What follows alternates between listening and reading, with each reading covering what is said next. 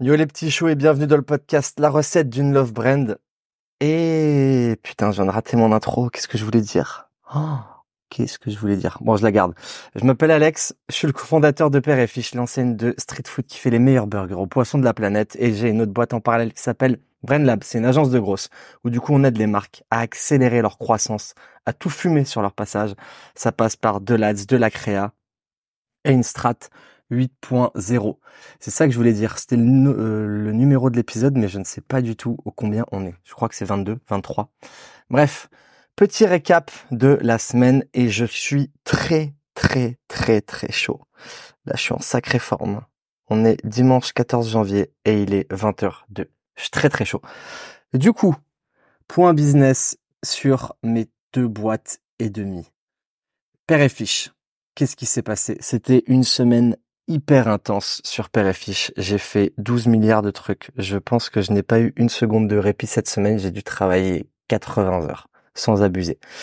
Euh, du coup, sur Père et Fiche, qu'est-ce qu'on avait? Qu'est-ce qu'on avait? Ben en fait, plein de trucs qui euh, qui servent pas à grand chose pour vous euh, au niveau apprentissage, parce que j'avais eu une après-midi shooting, deux après-midi tournage, que des points pour revoir le nouveau site, la nouvelle DA. Pas mal, pas mal de sujets Père et Fiche cette semaine et du coup, bah, quand on a deux après-midi tournage et une après-midi shooting, bah, automatiquement, j'ai pas mon ordi, j'ai pas mon tel. Donc, ça me met dans le jus de tous les côtés. De tous les côtés. Et j'ai refait un service. J'ai refait un service avec Dano. Ça devait faire un an que j'avais plus fait de service au resto. On s'est fait un petit service vendredi midi. Et euh, la conclusion est que ça va vraiment pas assez vite pour moi la restauration. C'est pour ça que je pense que j'aime plus. J'aime trop les écrans. J'aime trop les écrans parce que sur les écrans, on peut faire vraiment beaucoup, beaucoup de choses à la fois et, euh, et, ça me stimule bien. Et la restauration, putain, j'avais l'impression d'être en slow motion. Oh, c'est horrible, horrible. Après, chacun, euh, chacun trouve bonheur sur ses activités différentes, différentes, mais ça ne fait que confirmer, euh, confirmer mes pensées. Mais, mais c'était intéressant, c'était cool. Puis en fait, le fait, en fait, vraiment, j'ai fait un service pendant trois heures. On va dire, ça m'a paru très loin, alors que d'habitude, les journées passent très vite. Mais par contre, ça m'a vraiment détendu. Parce que vu que j'ai pas de téléphone sur moi, pas d'écran et tout, personne ne me parle. Et je pense que d'habitude, en temps normal, je prends plus de 500 notifs WhatsApp par jour. Donc là, c'était un peu une cure de, une petite thérapie détente, un petit service, euh, un petit service. Ça m'a fait du bien, ça m'a fait du bien, ça m'a remis dans le bain, c'était cool, c'était intéressant. Et du coup, c'est ça que je voulais vous dire. L'anecdote, putain, parce que j'avais dit, je crois que c'était il y a deux semaines, faudra que je vous raconte l'anecdote comment Green Bull est rentré sur Père Fiche bien évidemment, la semaine dernière, j'ai oublié de le faire. En fait, ce qui s'est passé, c'est qu'il y a un an là, il y a, ouais, on est début janvier, il y a un an, on cherchait euh, des gens pour euh, avec qui s'associer pour et euh, potentiellement lever de l'argent parce qu'on n'avait encore jamais levé. Donc, l'avantage qu'on avait, c'est qu'il y a beaucoup de monde qui voulait qui voulait nous donner de l'argent parce que la marque attirait beaucoup de beaucoup de personnes. L'inconvénient qu'on avait, c'est qu'on avait des délais très très short parce qu'on avait besoin d'argent super rapidement. Et donc, euh, j'étais avec euh, Benoît de Green Bull. Il m'avait déjà dit il y a, il y a deux ans que quand on, avait commencé un peu à bosser ensemble, que même c'était à trois ans, je crois, que du coup, il était chaud de rentrer sur Père et Fiche. Et euh, bon, je lui ai dit qu'à ce moment-là, nous, on franchisait pas, c'était pas le moment, etc. Et donc nous, quand ça arrive au moment opportun, je lui dis, vas-y, Benoît, c'était chaud, let's go, tu vois. Il me dit, bon, faut que j'y réfléchisse et tout. Et j'étais à Nice et on se voit pour manger et tout un soir. On va bouffer tous les deux. Et il me dit, euh, ça va pas nous intéresser euh, parce que vous êtes trop petits. Donc là, je lui dis, quoi, Benoît? Nous, on est trop dis, tu, tu, tu, tu te prends pour qui, là? Tu te prends pour qui? Et donc, en fait, on a un petit jeu avec Benoît, c'est qu'à chaque fois, on se dit, euh, t'as pas de vision. T'as pas de vision, tu comprends rien. Donc on était euh, dans un resto et en face de nous, il y avait une sorte de papeterie, mais genre éclatée. C'était un soir, en plus ça a été fermé, mais tu sentais que c'était l'enseigne de 1950. Et je lui ai dit, putain là Benoît, t'es en train de passer à côté du futur McDo du poisson là. Il est devant toi, genre, servi sur un plateau. T'es en train de rater le deal de ta vie. t'es en train de rater le deal de ta putain de vie. Et tu me dis, ça va pas nous intéresser. Je dis, mais c'est pire que pas avoir de vision là, c'est pas possible. Du coup, je le chauffe un peu. Il me dit bon vas-y, tu m'as saoulé, envoie-moi les chiffres. Et, euh, en fait, euh, il me dit, euh, tu sais quoi, vas-y, le soir même, il me dit, viens, on monte à Paris demain. Donc moi, je crois que je pouvais pas le lendemain. Mais dans la semaine, on a fait l'aller-retour à Paris. Non, c'est ça qui s'est passé. Putain, mon histoire n'a plus de sens. En fait, il m'a dit, tu m'as saoulé, viens, on monte. Il me dit, j'investirai pas sur un truc que j'ai pas goûté, donc viens, on monte à Paris. Il me dit, viens, on monte demain à Paris. Je dis, demain, je peux pas. Donc on est monté, genre, trois, quatre jours après, on est monté. On a fait l'aller-retour à Paris dans la journée de Nice. Il est venu goûter les produits. Il a dit, OK, j'avoue, c'est incroyable, c'est les meilleurs produits que j'ai mangés de ma vie, euh, vous êtes des génies, c'est trop fort. Et du coup, c'est là où il nous a dit, envoyez-nous les, chiffres, toutes les infos, je vous fais un retour rapidement. Et sous 10 jours, on avait une propale. Donc voilà, donc voilà comment on s'est retrouvé avec euh, euh, Green Bull sur euh, Fiche, alors qu'à la base, à la base, il m'avait dit non. Donc comme quoi, comme quoi, tout peut changer dans la vie, c'est incroyable. Mais quelle histoire de fou. Donc voilà, donc voilà, et aujourd'hui, bon, on avance avec Green Bull, ça se passe très bien et il y a pas mal de de choses positives qui sont censées se passer. Sinon, Brain Lab, qu'est-ce qui s'est passé? J'ai eu quelques sujets, un poil moins. En vrai, je pense que j'ai dû passer 10% de ma semaine sur Brain Lab par rapport à Père Mais euh, il y a Axel, on avait vu un, profil BizDev qui était très intéressant. Donc Axel, il est dessus, euh, en train de finaliser les offres et euh, et, du coup, on va voir pour le pour l'embaucher, étant donné que bah là, du coup, on est avec Green Bull aussi sur l'agence et que ben cette petite agence BrainLab qui était un peu un side business va commencer à vraiment s'accélérer de tous les côtés. Du coup, il y a Axel qui va prendre, euh, qui va vraiment être en mode CEO avec euh, toutes les équipes en interne sur place pour euh, pour bien piloter ça opérationnellement. Et moi, je serai en en bac sur toute la stratégie, la partie sales pour pour faire en sorte que ça se passe bien. du coup, j'ai restructuré toutes les offres créa.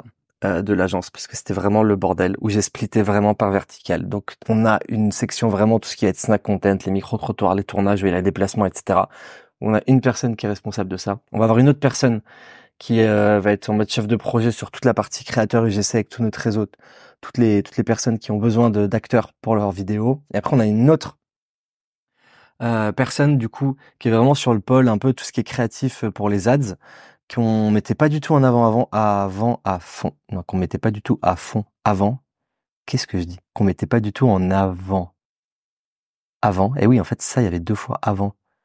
Qu'on mettait pas du tout en avant avant. C'est incroyable cette phrase et, euh, du coup qu'on commence vachement en plus à pousser pour euh, surtout nos clients media buy parce qu'on s'est rendu compte qu'on avait deux problèmes quand on a commencé à faire de la créa, automatiquement, euh, moi avec Père et Fiche, vu que on a une grosse grosse visibilité sur le content, on a vendu beaucoup beaucoup de créa UGC. Donc euh, sur ça, on bossait avec euh, avec une pote qui est en qui est en free, pas à temps plein chez nous, mais en bien bien en free, que j'ai déjà essayé d'embaucher, mais qui ne veut pas, putain. Et Oriane, si tu m'entends, viens bosser avec nous, bordel. Et, euh, et, en fait, sur ça, on avait un bon process parce qu'elle, elle, a beaucoup, beaucoup de d'influenceurs, de créateurs dans le réseau, etc. Donc, ça nous permettait d'avoir beaucoup de créateurs hyper quali à des prix très abordables et bien délivrés. La problématique qu'on avait, c'est que les gens qui prennent de la créa, enfin les marques, ne sont pas fidèles. C'est-à-dire qu'elles vont tester de la créa à droite à gauche et tout, et c'est très compliqué à fidéliser. Du monde avait cette problématique. Tandis que les gens qui rentrent en média buy, les marques qui rentrent en média buy chez nous, ben, on n'a jamais perdu un client de notre vie, sauf euh, Franchement, il y a une marque euh, qu'on a perdue parce qu'elle a fermé.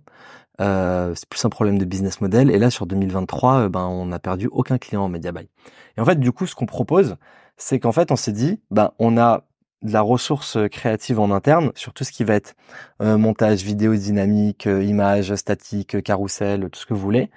Et du coup, euh, bah, automatiquement, on va pouvoir proposer à ces marques-là des packs créa, mais à des prix plus faibles. Parce qu'en fait, les packs euh, avec des créateurs UGC, vu qu'il y a la sélection des créateurs, les envois produits, le suivi et tout, c'est quand même vraiment long et chiant à gérer. Euh, ça demande quand même beaucoup de travail.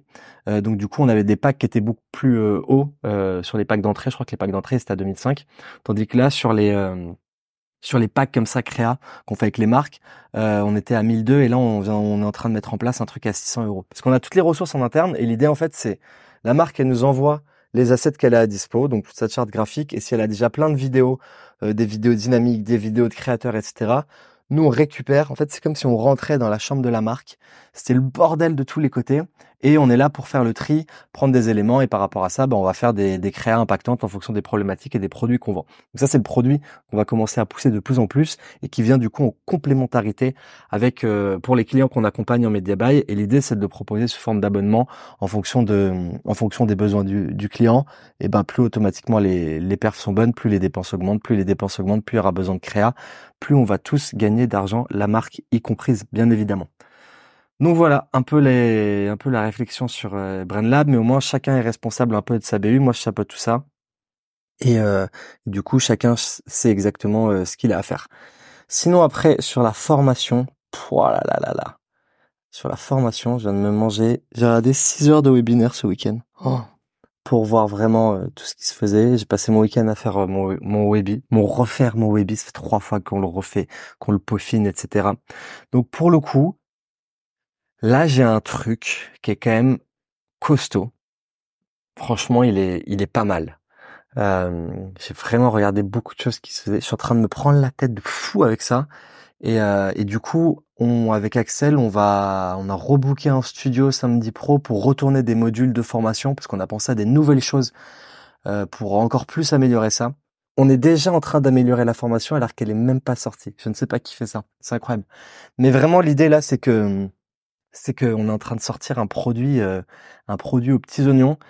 Et euh, en fait, moi j'ai deux, moi j'ai deux choses. C'est que je, faut absolument que que les gens soient satisfaits à 100% du contenu. Donc en vrai sur ça, j'ai pas trop de pas trop de doutes. Après bien évidemment, je sais bien qu'il y en a plein qui vont l'acheter et qui vont même pas la regarder. Ça malheureusement, euh, c'est terrible, mais, ça arrive toujours quand quand on vend des, des formations. Mais en tout cas, l'objectif c'est qu'une personne qui l'achète qui suit le contenu, qui est motivé, qui est déter, etc., qui avance dans ses projets, elle, faut absolument qu'elle ait euh, des résultats et qu'on lui change sa vie, bordel. Donc du coup, euh, gros, gros, gros travail. Là encore, on est en train... Euh, j'étais encore au tel avec Axel hier soir sur ça, justement, sur comment on arrive à proposer encore plus, plus de valeur, qu'on mette à... En fait, on avait tourné les derniers trucs, on les avait tournés il y a déjà un mois. Là, entre-temps, on a eu des autres idées, etc. Donc, on va les rajouter. Euh, dessus pour que ça soit encore plus incroyable. Euh, on est en train de voir aussi comment on peut un peu plugger tout, tout, tout notre réseau au monde de la formation pour que ça soit le plus automatisé possible et que ce soit pas nous qui, qui fassions les, les ponts à droite à gauche. Et voilà. Et du coup, euh, en entre temps, bah, j'ai travaillé le Webi euh, de vente, sachant que l'objectif de ce, quand on fait un Webi, l'objectif de ce webinaire, c'est environ en une heure de délivrer une masterclass totale à l'audience. Donc franchement sur ça, je pense qu'on a un truc correct. Et après, bah, bien évidemment, de, de leur pousser euh, notre produit euh, et de les inciter à l'achat. Sans faire de teasing, allez, je fais un petit teasing. On va bien évidemment faire une offre, une offre de lancement euh, très agressive qui ne va pas être dispo longtemps du tout. Et puis de toute façon, en fait, avec Axel, on a fait la formation avec Green Bull et si vous suivez déjà, vous êtes déjà dans l'écosystème Green Bull, vous savez toujours que sur leur lancement, il y a des offres très agressives qui ne reviennent jamais. C'est pas du mytho de de, de cam là où on te dit oui euh, dans 24 heures c'est fini. En fait les 24 heures elles durent 8 mois. Non là c'est on est en train de voir justement on n'a pas encore défini les délais etc mais on va faire un truc hyper agressif sur une période hyper courte donc du coup, euh, donc du coup, voilà, je me suis buté de funnel de vente de tous les côtés. C'était un vrai, vrai, vrai bonheur. Euh, j'ai fait ça toute la journée. J'ai fait ça de 10 heures ce matin à 18. Non, j'ai été au sport, tac, 17h30, non-stop.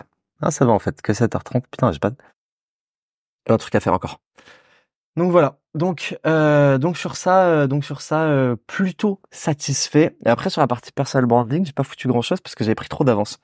Donc donc du coup j'ai tous mes posts qui j'ai fait mes posts comme convenu. J'ai fait mes posts comme convenu, mais j'ai pas fait des fait des résultats de ouf. Je suis vraiment en train de réfléchir à comment comment craquer Insta et TikTok. et je pense pas que je pense je, vous partage mon cerveau en fait. Je pense que mon contenu, qui euh, on va dire est plutôt éducatif sur la partie entrepreneuriat et marketing, est bien adapté en newsletter et cool aussi en podcast. Parce que même si des fois il y aura forcément des petites longueurs et tout le monde ne sera pas intéressé par la même chose, euh, il y a de la valeur et au moins vous voyez vraiment ce qui se passe dans mon cerveau, la réflexion, etc. Je pense que ce type de contenu serait totalement adapté sur YouTube, mais j'ai vraiment pas le temps de d'avoir une chaîne YouTube en ce moment parce que je sais le travail et le et l'investissement que ça prend. Et en revanche, je suis vraiment pas convaincu que le contenu éducatif sur Insta et TikTok soit pertinent. C'est-à-dire qu'il y en a qui fonctionnent sur ça, mais soit en fait pour moi, faut envoyer des micro doses de content avec un, truc en mode je te mets des tips, euh, tu vois, bullet point euh, sur une vidéo à 15 secondes quoi soit euh, soit je te raconte des histoires.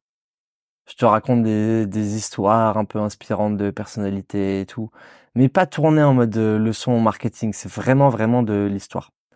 Parce que sur ces réseaux, le temps d'attention, il est catastrophique. Et en fait, même les gens qui regardent la vidéo, ils ne retiennent rien. Enfin, je dis les gens, moi, c'est pareil. On retient rien, rien, rien de ce qu'on regarde sur euh, Insta et TikTok.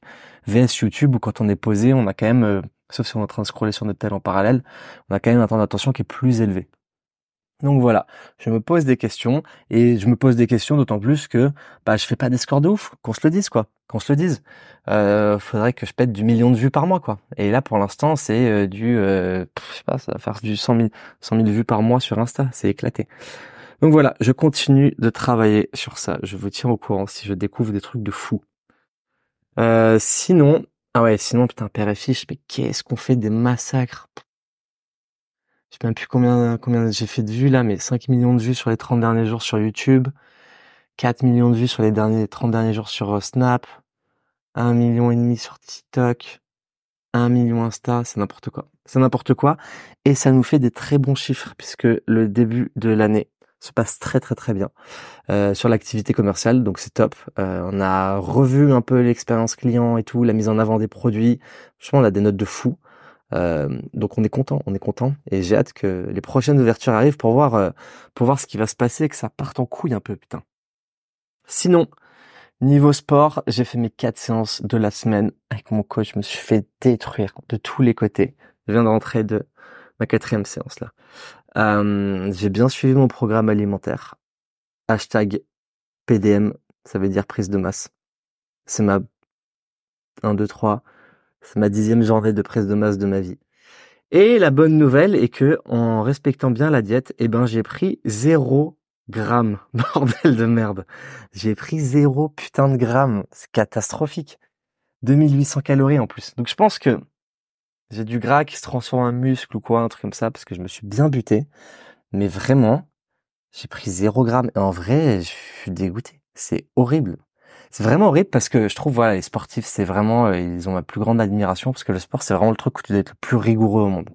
Si t'es euh, un homme d'affaires, euh, un rappeur, enfin un chanteur, plein de plein de métiers comme ça, tu peux te permettre de faire des excès, de de faire n'importe quoi de temps en temps, etc. Le sportif il peut, peut pas parce que c'est son sa son physique et ses performances derrière qui sont éclatées. Donc pour le coup, ne pas faire d'écart de la semaine, Là, en vrai, j'ai quasiment fait aucun écart de la semaine. C'est-à-dire que les deux fois où j'ai pas mangé chez moi, j'ai fait attention, j'ai bien mangé, etc. Euh, et ben, euh, et ben voilà, et ben zéro gramme. Donc là, je vais augmenter les calories. Je passe à 3000. On va voir ce qui va se passer, bordel. Mais par contre, le truc qui est cool, c'est que sur les exos, là, en l'espace d'une semaine, je suis monté à plus 10% à peu près en force sur euh, sur mes capacités en max rep. Donc il y a des petites progressions semaine après semaine. Mais voilà, on va voir, euh, on va voir, euh, sachant que là je suis à 77,6 et l'objectif c'est de monter à 80. Donc j'ai l'impression que c'est comme si j'allais gravir l'Everest. Ça va être compliqué. Sinon au niveau des habitudes, 66% de mes 14 habitudes euh, complétées sur les 7 jours. Sachant que, sachant que, là il y a un truc qui me dérange il y a un truc qui me dérange, j'ai fait pas mon erreur. C'est que déjà j'en ai mis 14. 14, j'ai un peu forcé. Je me suis un peu chauffé quand même parce qu'en vrai 14, ça commence à c'est même plus des habitudes là, c'est euh, c'est un programme euh, tous les jours.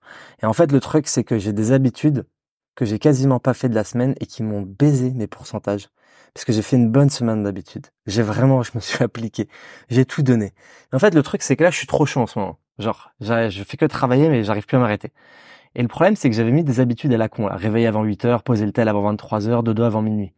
Mais en fait, ce qui se passe, c'est que je travaille, là, en ce moment, franchement, jusqu'à 23 heures quasiment tout le temps.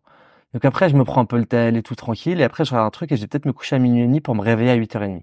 Donc en fait, j'ai un décalage, décalage de rythme d'une demi-heure, qui fait que ça me baisse plein, plein, plein de petites croix cochées, là. Ça, ça me gave alors que techniquement, euh, bah, j'ai bien bossé, etc. Donc je pense que je vais le faire jusqu'à la fin du mois, parce que voilà, je m'étais dit, euh, on fait tout, mais euh, je vais en enlever 4 sur 14 pour avoir un truc à 10 max. Parce que là, du coup, ça, bah, en fait, il y en a tellement de tous les côtés que c'est vraiment compliqué de de me dire. en fait, j'arrive même plus à prioriser quelle habitude est importante. Donc franchement, j'ai un bon rythme et tout, mais mais c'est mais c'est chaud. Et du coup, ce qui nous emmène à le feeling de la semaine. Je sais pas comment j'appelle ça, c'est un peu éclaté feeling de la semaine. Le feeling de la semaine. Le baromètre, non c'est nul. Bon, on va dire le feeling de la semaine. La semaine dernière, c'était vraiment vraiment chaud. C'était vraiment dur. Et là, cette semaine, c'était vraiment vraiment facile. C'était facile et ça a bien bien bien bossé.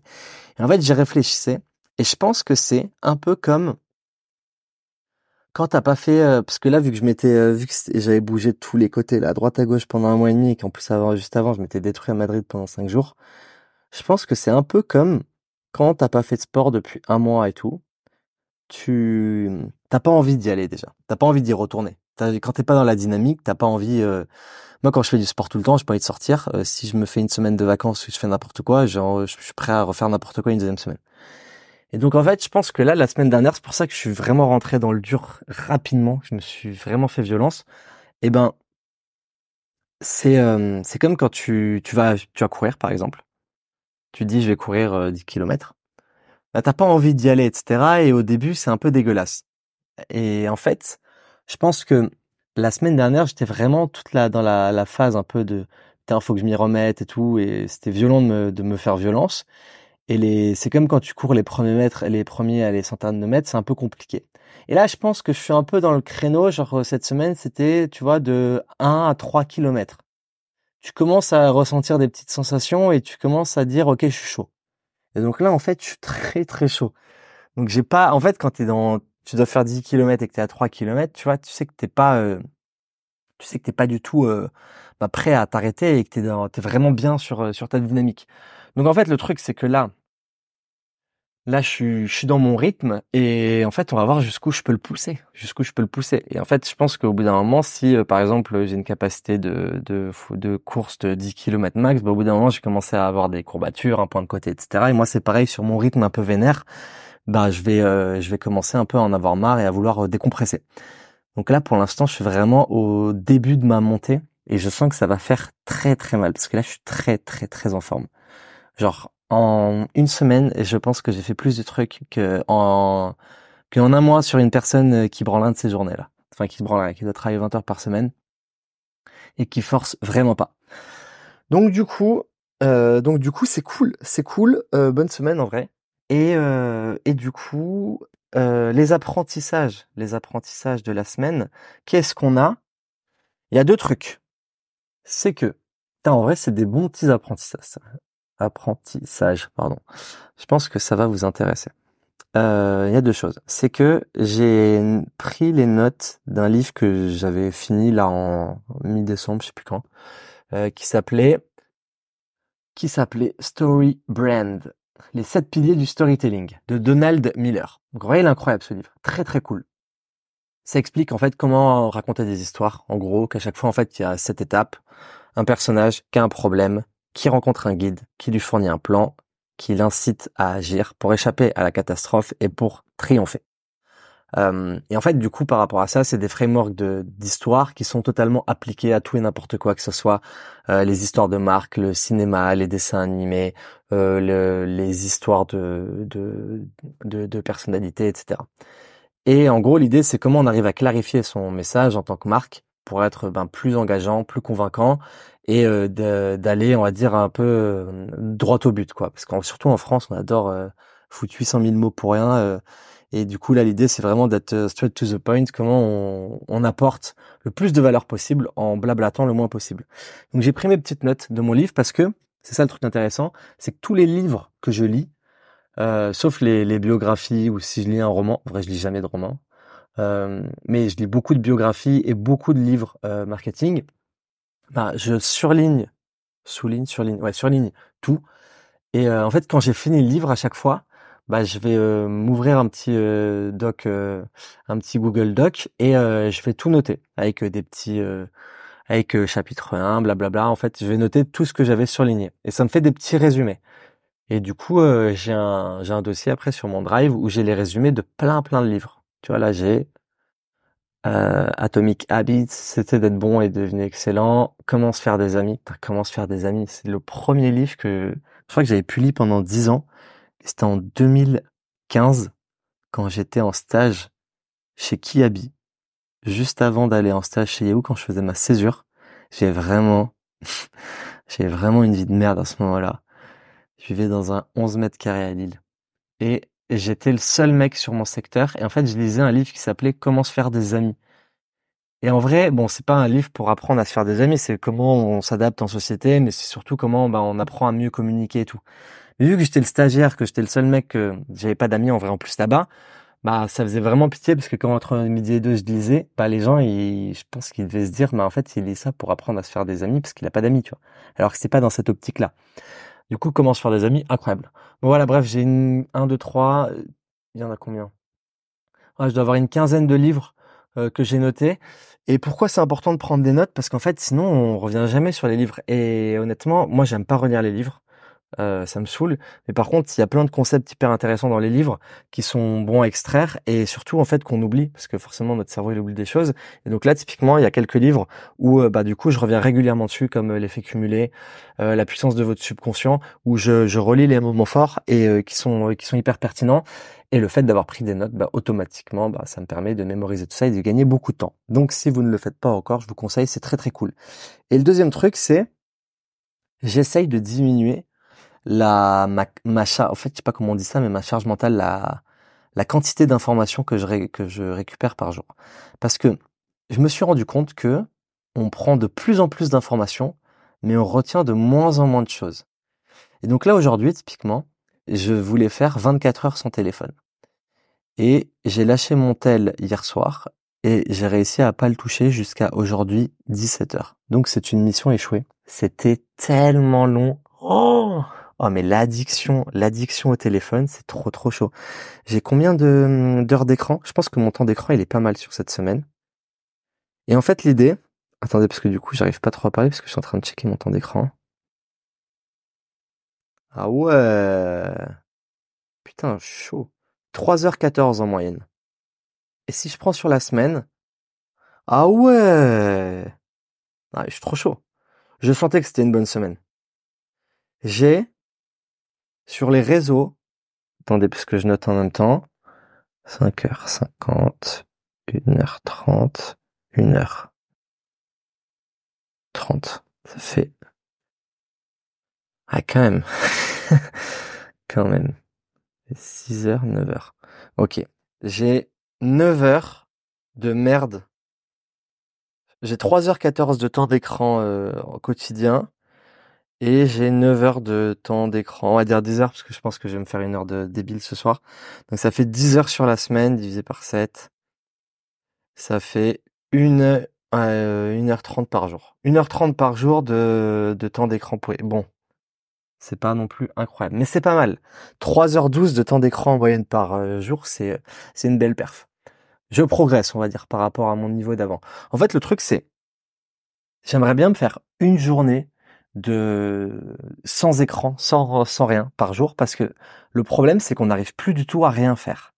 On est toujours H24 sur nos téléphones, etc. Et on regarde mais avec un cerveau déconnecté, notamment quand on est sur Insta, TikTok et tout.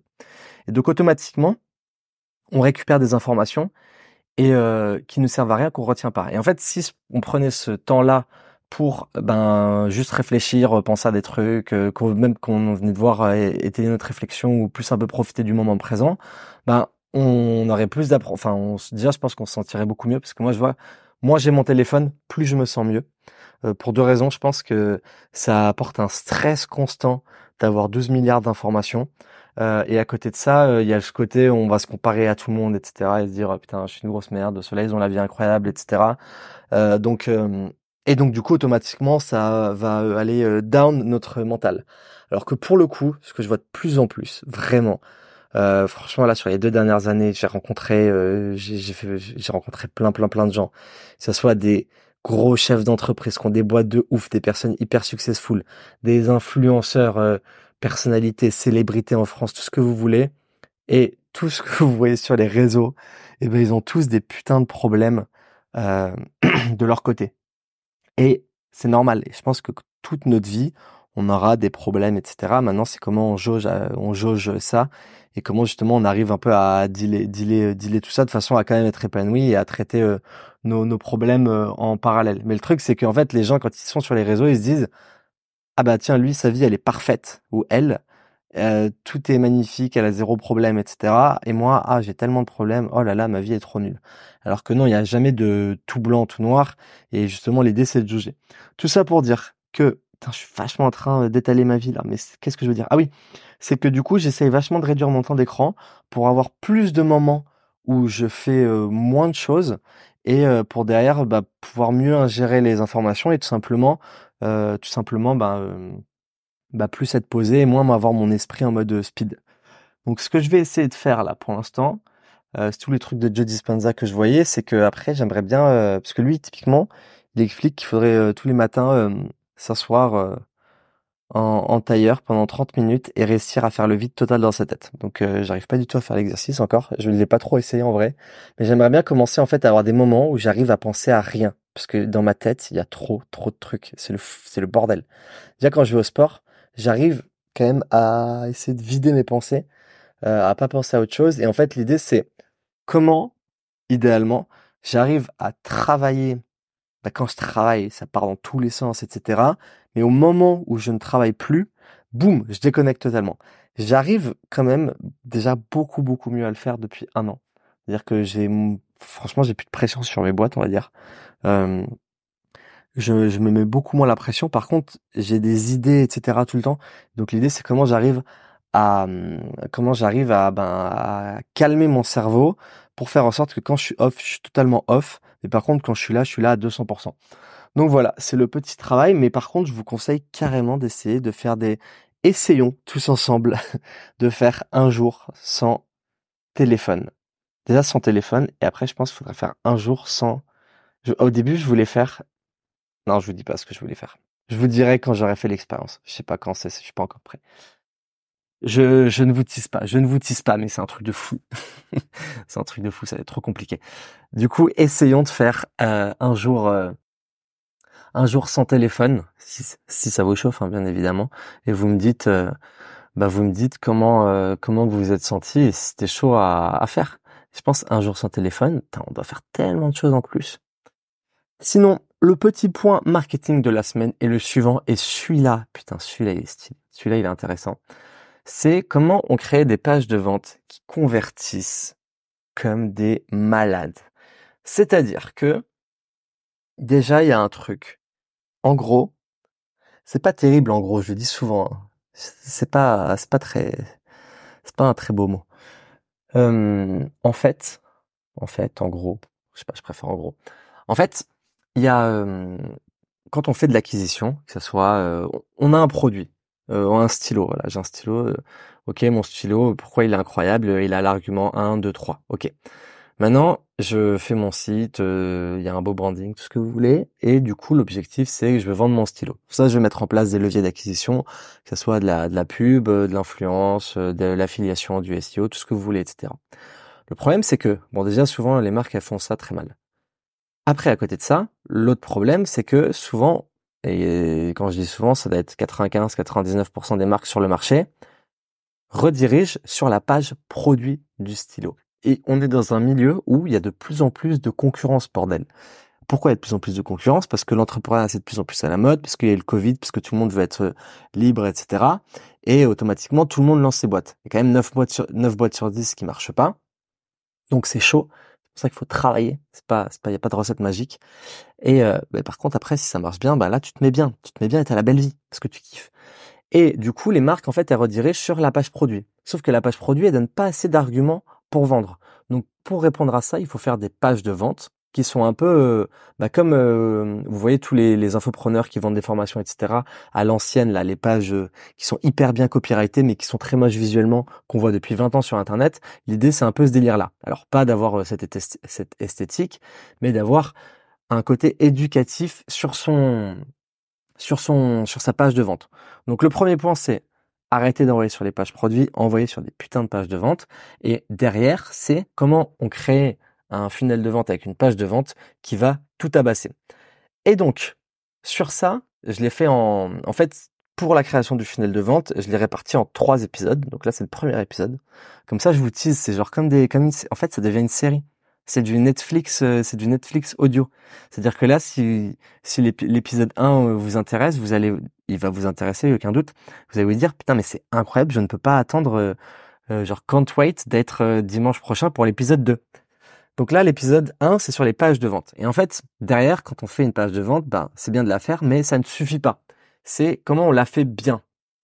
Et donc, en fait, la page de vente, elle a pour objectif principal d'éduquer bah, ton client sur son produit, sur son service. Donc, euh, donc, donc, donc. Donc pour ça, il y a cinq questions euh, que tu dois te poser et euh, qui doivent répondre automatiquement aux besoins du client. La question numéro une, c'est le client il va se dire pourquoi est-ce que je devrais m'y intéresser? Donc par rapport à ça, tiens donc attends. Hmm. Attendez, parce que je suis en train de regarder un truc. Hum, hum, hum. Ok, et il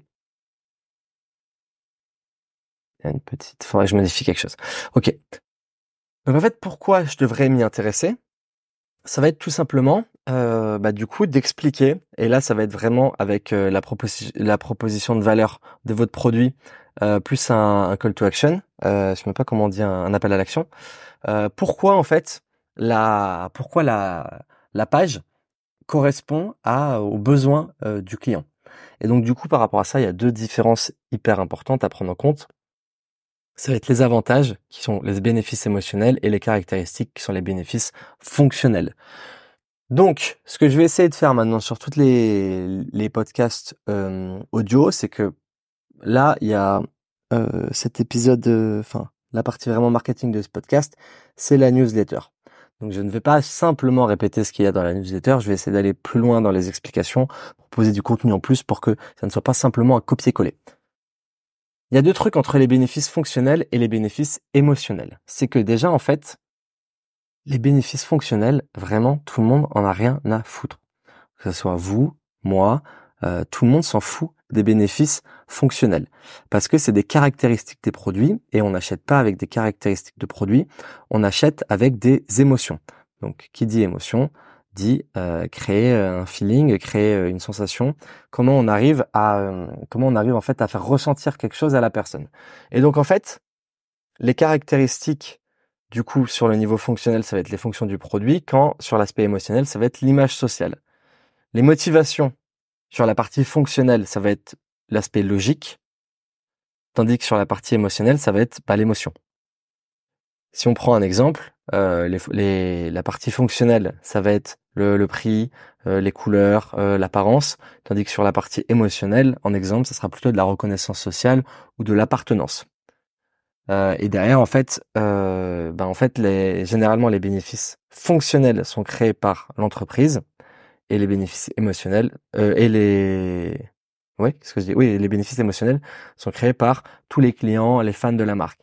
Et d'un point de vue expérience, bah, sur la partie fonctionnelle, l'expérience elle commence après l'achat, tandis que sur la partie émotionnelle, bah, on a l'émotion qui apparaît avant l'achat pour avoir ce sentiment d'appartenance et un feeling. Comme par exemple avec un nouvel iPhone qui sort, où les gens ils vont attendre devant le devant le magasin parce qu'ils sont trop trop trop hâte de tester ce nouvel iPhone. Et d'ailleurs, Apple, si tu m'entends, j'ai le dernier iPhone là parce que fallait que je change. Et ben, je suis ravi de voir que je suis passé du 12 Pro au 15 Pro et que c'est exactement le même bordel. C'est exactement le même. C'est juste qu'il prend des plus jolies photos. Et ça, j'en ai rien à foutre. Ils sont trop forts Apple. Putain, Apple nous scam. J'espère en tout cas que bon, la batterie tient un peu mieux. J'espère qu'il va pas me durer encore euh, deux ans là. Mais euh, mais voilà. Et euh, et donc du coup, en fait, le, la première question, du coup, va répondre à pourquoi je devrais m'y intéresser. Donc, typiquement, là, on va aller piquer euh, l'attention euh, d'utilisateur pour lui. En fait, c'est on obtient son attention et derrière, on va lui donner envie de lire la suite. Donc, sur ma newsletter, j'ai mis des exemples de Golden CBD, de Boku. Euh, donc, du coup, typiquement, euh, Golden CBD, c'est nous qui gérons justement toutes les toutes strates et, les LP. Et, en fait, là, du coup, l'idée, c'était sur bah, du, du... Attendez, est-ce que si je dis le mot CBD en podcast, ça va se faire bloquer? J'espère pas, putain. On va dire Golden. Euh, en fait, la, la, la, proposition de valeur sur Golden, c'était une expérience, une expérience de relaxation immédiate avec un petit euh, call to action qui était dormez mieux dès maintenant. Donc là, on était vraiment focus sur le bien-être, la détente. Et si on prend euh, Boku, c'est révolutionner votre hygiène et bien-être intime. En dessous, transformez vos toilettes en WC japonais et soyez enfin propre. Donc automatiquement, les personnes qui ont cliqué sur des pubs ou quoi que ce soit qui arrivent sur ces pages, elles vont aller voir ça, il y a un intérêt. Et d'ailleurs, en fait, vu que la personne, en fait, que ce soit, quand je dis la personne, c'est moi y compris, vous y compris, tout le monde. On est égoïste. On veut quelque chose qui nous sert. On n'est pas là pour euh, mettre bien une marque juste parce qu'on la trouve marrante. Euh, faut avant tout que ça serve nos propres intérêts. Et du coup, derrière, la, la question numéro 2, ça va être comment cela va-t-il améliorer ma vie? Donc en fait, l'idée, c'est de commencer par les avantages, puis de passer aux résultats. Et euh, on va aller, généralement, on va les lister entre 3 et 5 avantages. Donc en fait, les, les avantages, ils vont aller expliquer l'utilité d'une fonctionnalité et les résultats, bah, ils expliquent tout simplement ce que ça va apporter. Donc en fait, en termes d'idées, ça va être comment tu lui fais gagner du temps, économiser de l'argent, tu lui apportes un statut, tu améliores sa santé ou tu réponds à des problèmes spécifiques. Et donc typiquement, si on prend l'exemple de Golden, euh, ce que j'aime bien moi, c'est de mettre par exemple pourquoi d'autres personnes utilisent ce, ce produit, pourquoi euh, X milliers de clients euh, utilisent déjà ce produit on met cache de la preuve sociale et en fait en dessous on va aller euh, étayer par arguments qui vont être les arguments un peu marketing. Typiquement sur Golden, il y avait euh, résultat prouvé, pour réduire la, la fumette, donc c'était on diminue sa consommation, euh, meilleure forme et sommeil plus agréable, euh, moins de stress au quotidien. Donc là typiquement en fait c'est comment on, on prend sur cette partie-là, on prend des gens qui sont habitués à consommer du cannabis, au cas où ça bloque, et du coup on les transforme vers du CB bip euh, pour euh, pour du coup bah, leur proposer un produit qui est une meilleure alternative pour eux, leur santé et leur niveau de forme. Et donc en fait automatiquement, ça va ces trois arguments là, ils vont aller répondre à trois problématiques majeures qu'ont les personnes qui consomment ce type de produit. Donc on récapitule. Comment cela va améliorer ma vie? Tout simplement, on va aller on va aller prendre les arguments marketing de votre produit, on va aller réfléchir aux objections que les clients ont. On fait un mix de tout ça. Et en fait, la page, elle est là pour euh, contrer toutes les objections. En plus de ça, question 3. Comment je peux vous faire confiance? Donc là, preuve sociale à fond, bordel. Preuve sociale de tous les côtés. Donc, niveau de preuve sociale, il y a plusieurs, euh, plusieurs niveaux. Euh, on va voir tout ce qui est presse, TV, on va avoir tout ce qui est témoignage de clients. Donc sur ça, euh, bon sur ça il y a plusieurs choses. Hein. Il y a soit les témoignages de vrais clients, il y en a qui font des, démos euh, avec des acteurs UGC, ça se fait pas trop en vrai. Et après il y a les avis clients écrits. Et des fois si vous avez des personnalités, typiquement Golden, ils ont travaillé avec beaucoup de rappeurs, et ben du coup vous pouvez les réutiliser si vous avez les droits bien évidemment. Ne faites pas n'importe quoi pour mettre en avant. Toute la preuve sociale, elle est hyper importante et l'idée c'est de la répartir euh, par étape sur votre page pour montrer en fait bah, tout simplement euh, vous vendez pas de la merde et que les clients sont contents et que les clients vous recommandent. Parce qu'en fait une fois qu'on commence à être convaincu, on va se dire parce que bien évidemment sur internet il y a tout et n'importe quoi, on va se dire ah mais oui j'ai peur que ce soit une arnaque ou quoi. Et donc du coup là l'idée évidemment ça va être de montrer bah, que c'est safe, que c'est euh, que c'est un bon produit et c'est surtout le produit euh, adapté par rapport à, au problème. Donc du coup, si le produit même il apporte une transformation physique, un avant-après ou quoi que ce soit, ça marche très bien avec les régimes, ça marche très bien avec les euh, euh, les produits, euh, par exemple, en fait problème-solution. je veux je veux maigrir, avant-après gros maigre. J'ai de l'acné, crème contre l'acné, avant-après tête remplie d'acné, tête clean. Et donc tous ces avant-après, en plus, ils passent pas en publicité, parce qu'en publicité, on n'a pas le droit de faire de, de montrer de promesses du résultat. Parce que bien évidemment, un produit, si on vend un produit pour maigrir, par exemple, euh, c'est pas un produit magique où on, maigrit du jour au lendemain. Ça implique euh, euh, des euh, de, de l'effort de, du côté des personnes. Donc en fait, les, les, les pubs, elles autorisent pas ça. Par contre, sur les pages de vente, logiquement, ça passe. Enfin, nous, ça passe. mais si vous y allez vraiment trop hard, ça peut bloquer. Mais en vrai, d'une manière générale, c'est OK. Ensuite, la, la question 4, c'est comment se produit ce compare-t-il aux autres produits sur le marché? Et en fait, l'idée, c'est tout simplement que les clients, ils vont aller comparer plein de marques, quoi qu'il arrive. Donc, encore une fois, on anticipe ça. On lui dit, eh, je sais que tu vas aller voir les concurrents. Pas besoin, je t'ai déjà fait la comparaison. Et donc, du coup, là, l'idée, c'est de splitter l'écran avec le, votre produit, les concurrents, et de mettre en avant tous vos marketing, enfin, tous vos arguments marketing, et d'expliquer, ben, en gros, pourquoi votre produit, il est bien, mais il est surtout mieux que les concurrents. Et en fait, une fois que la personne, elle a dit enfin elle a vu ça, elle va se dire question 5, ok je suis partant, comment puis-je l'obtenir? Du coup, en fait, une fois que le visiteur il est convaincu, bah faut qu'il puisse passer à l'action hyper rapidement. Et donc là, c'est pour ça qu'on rajoute un appel à l'action, un bouton en bas de page avec une petite une petite phrase. Euh, typiquement sur Golden, c'était ne laissez pas la salade contrôler votre vie, embrassez un nouvel air de qualité dès ce soir. Et le petit call to action, c'était essayez nos produits dès maintenant. Et euh, Bocuse, c'était laver plutôt qu'essuyer, ayez enfin les fesses propres. Ah, ayez enfin les fesses propres. Et je profite, je profite de l'offre. Euh, du coup, du coup, en fait, l'idée, c'est vous répondez à ces cinq questions, et vous répondez à ces cinq questions sur papier, sans faire la page de vente. Et du coup, quand vous avez la réponse à ces cinq questions, vous allez structurer la page de vente. Donc pour ça, en vrai, malheureusement pour vous, vous allez devoir, vous allez aller devoir ma newsletter. Enfin malheureusement, heureusement pour vous, parce que parce que parce qu'en fait, euh, j'ai fait un dessin que j'ai mis directement euh, avec toutes les explications dessus. Et vraiment, si je vous explique ça à l'oral, ça va être vraiment le bordel. Mais en fait, l'idée, c'est d'avoir des blocs. On a 1, 2, 3, 4, 5, 6, 7 blocs euh, qui vont correspondre à... Euh, il y a des blocs qui vont reprendre deux fois le même point et, et d'autres qui seront une fois le, le, point là sur ces cinq questions. Et l'idée, c'est que le premier bloc, ça va être la proposition de valeur avec le call to action. Le deuxième bloc, on va mettre de la presse sociale avec tous les médias, la presse, la TV. Euh, la télé, pardon, le nombre de clients que vous avez, si vous avez des témoignages vidéo. Le troisième bloc, ça va être tous les arguments marketing, les, les bénéfices qui vont indirectement contrer les objections. Quatrième bloc, on met votre produit. Si vous avez des, des bundles ou quoi pour augmenter la, le, le panier moyen, faites-le. Quatrième, non, un, deux, trois. Cinquième bloc, on met la partie comparaison, vous vs les concurrents. Sixième bloc, on remet de la preuve sociale avec des avis mais écrits de clients. Et on peut même, j'en ai mis sept, mais on peut même rajouter entre le sixième et le septième un bloc intermédiaire. On va parler de l'histoire de la marque, les engagements, euh, vraiment pour pour créer un peu, euh, pour créer un peu un, on va dire un, de l'attachement, l'attachement euh, et une, une, dimension humaine auprès de la marque. Et le dernier bloc, on rajoute la proposition de valeur et le call to action. En vrai, genre je suis pas là. Déjà abonnez-vous à ma newsletter, bordel. Mais euh, allez voir vraiment le dessin que j'ai fait parce que pour le coup il est hyper clair et ça explique comment je structure les trucs, où je mets les images, etc.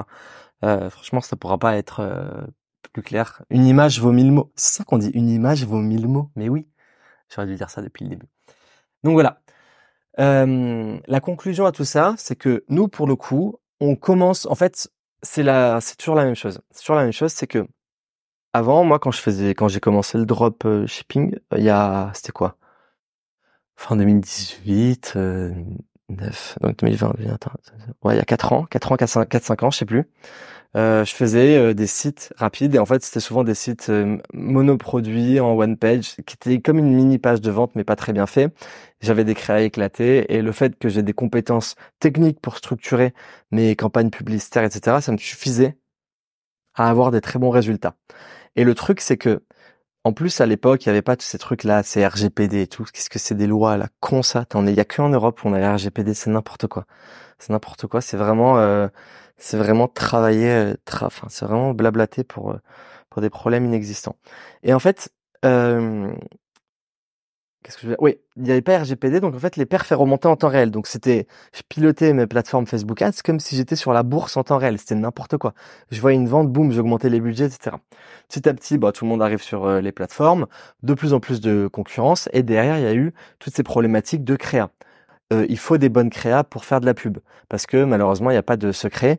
Euh, il faut des bonnes créas pour faire de la pub. Après, il y a aussi ce truc de il faut un bon produit. Parce que au force de vendre de la merde de tous les côtés, je précise que je n'ai jamais vendu de la merde en dropshipping. Je vendais des produits euh, quali qui n'étaient pas dangereux. jamais vendu de cosmétiques, de produits électroniques, de produits pour enfants ou quoi que ce soit. Parce que justement, je faisais quand même très attention à ce que, à ce que je faisais. Euh, et derrière, euh, oui, et en fait derrière, ben, il y a eu trop d'abus euh, avec même tous les placements de produits, influenceurs, télé-réalité, etc. Euh, les sites où les gens ils livraient pas, ils vendaient des produits pas quali. Donc automatiquement, le marché c'est beaucoup plus régulé. Aujourd'hui, si on vend pas un produit quali, franchement la marque elle peut pas tenir. D'autant plus qu'on se fait bloquer sur les plateformes publicitaires. Et du coup, en plus de ça, bah, il y a eu cette problématique de, il faut toujours être plus innovant et plus compétitif dans la créa. Et c'est avec la créa qu'on va euh, bah, aller euh, avoir des bons coups sur ces plateformes publicitaires pour d'ailleurs avoir des bons coups en termes de rentabilité. Donc il y a eu toute la partie UGC euh, qui est arrivé à fond. Et en fait, bah, tout le monde ne jurait que par l'UGC l'an dernier, comme si c'était la solution magique. Moi, j'ai une marque qui m'appelait, ouais, je veux de l'UGC et tout, je sais pas ce que c'est, mais c'est incroyable et tout. J'étais, bah, si tu veux, mais c'est pas la solution à tous tes problèmes. Et en fait, l'UGC, pourquoi ça a un peu retourné le marché, c'est que avant, bah, comme les influenceurs de télé-réalité, ils ont totalement retourné le marché par du placement de produits qui était rendu accessible avec une personne qui parlait. Avant, il n'y avait que les personnes de la télé qui faisaient ça. Et là, en gros, donc les personnes connues. Et là, en fait, ça a rendu le placement de produits abordable à n'importe quelle euh, personne lambda qui n'est même pas connue sur les réseaux. Donc automatiquement, ça apporte, bah, quand on voit un visage, tout, c'est tout ce côté de TikTok à apporter, quand on voit un visage derrière l'écran d'une personne lambda, euh, d'une mère de, famille, euh, d'un mec classique, bah, automatiquement, ça apporte de la confiance. Sauf qu'encore une fois, il y a eu, ben là, il commence à y avoir plein de, de créateurs UGC qui ont fait un peu n'importe quoi. Et je pense que petit à petit, ça va se réguler. Et en fait, l'idée à terme, c'est que il faut un mix de créa quand on fait de la pub. Il faut euh, des, des créas UGC, c'est très bien. Il faut des images statiques où il y a plein d'exemples à reprendre de statiques. Il faut des carousels, il faut de la vidéo dynamique et la, la complémentarité de tous ces, tous ces, ces différents axes, angles et formats fait que les paires fonctionnent.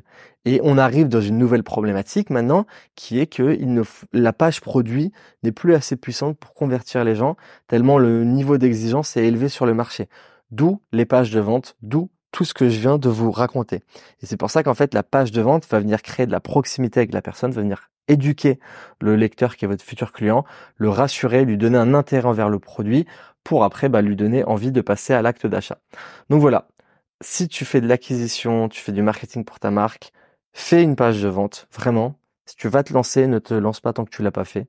Tu vas, tu vas économiser de l'argent parce qu'en fait, si t'as pas tous ces éléments que je viens de te dire, c'est comme si tu en train de faire euh, de la pagaie mais avec une fourchette. Tu vas avancer petit à petit, mais tu vas avoir des efforts qui vont partir dans le vent parce que au moins ton ton funnel euh, d'acquisition, eh ben il est parfait. Faut, en fait, faut qu'il y ait aucune faille quasiment. Ta page de vente, tu peux après l'améliorer, etc. Mais il faut qu'en gros, faut que tu aies, on va dire, fait le maximum pour partir dans les bonnes conditions. Et au plus, tu auras des résultats. Donc voilà. Euh, semaine prochaine, on verra toute la partie copywriting et comment on écrit des textes qui vendent. On écrit des putains de textes qui vendent et qui sensibilisent les gens. Et du coup, si tu souhaites avoir une page de vente convertie comme jamais, eh ben, on peut le faire pour toi avec BrainLab parce qu'on s'en occupe désormais. Moi, j'en ai fait plein, plein, plein, plein. Et, euh, désormais, il y a une personne dans l'équipe avec nous qui les fait avec moi. Et on a des, on a des pages de vente qui perfent pas trop, trop mal. Pas trop, trop mal. On a même plutôt des très, très bons euh, résultats. Donc, euh, donc voilà. Euh, on est à combien de temps là? Putain, 52 minutes. Qu'est-ce que j'ai parlé? Merci à tous de m'avoir écouté. Je vais le publier demain, donc le 15. Putain, je vais faire ça tout le temps maintenant. Enregistrement dimanche, publication le 15. Passez un très bon ben, début de semaine si vous l'écoutez demain. N'hésitez pas encore une fois à me faire vos retours, à me faire vos retours sur tout ce qui est intéressant, tout ce qui ne l'est pas, tout ce que vous n'avez pas entendu, que vous auriez voulu entendre. Et même sur Insta et TikTok, si vous voyez des, créateurs qui font des trucs de fou et vous vous dites putain mais Alex il devrait faire ça, il devrait faire ça. Même si c'est des trucs euh, marrants, c'est des trucs euh, inspirants, ce que vous voulez, je sais pas. Envoyez-les-moi, envoyez-les-moi. Euh, ce n'est jamais, ça ne fera jamais de mal de voir des, nouvelles sources d'inspiration parce que j'ai la tête dans le guidon H24. Et, euh, et voilà, gros bisous, passez une très bonne semaine.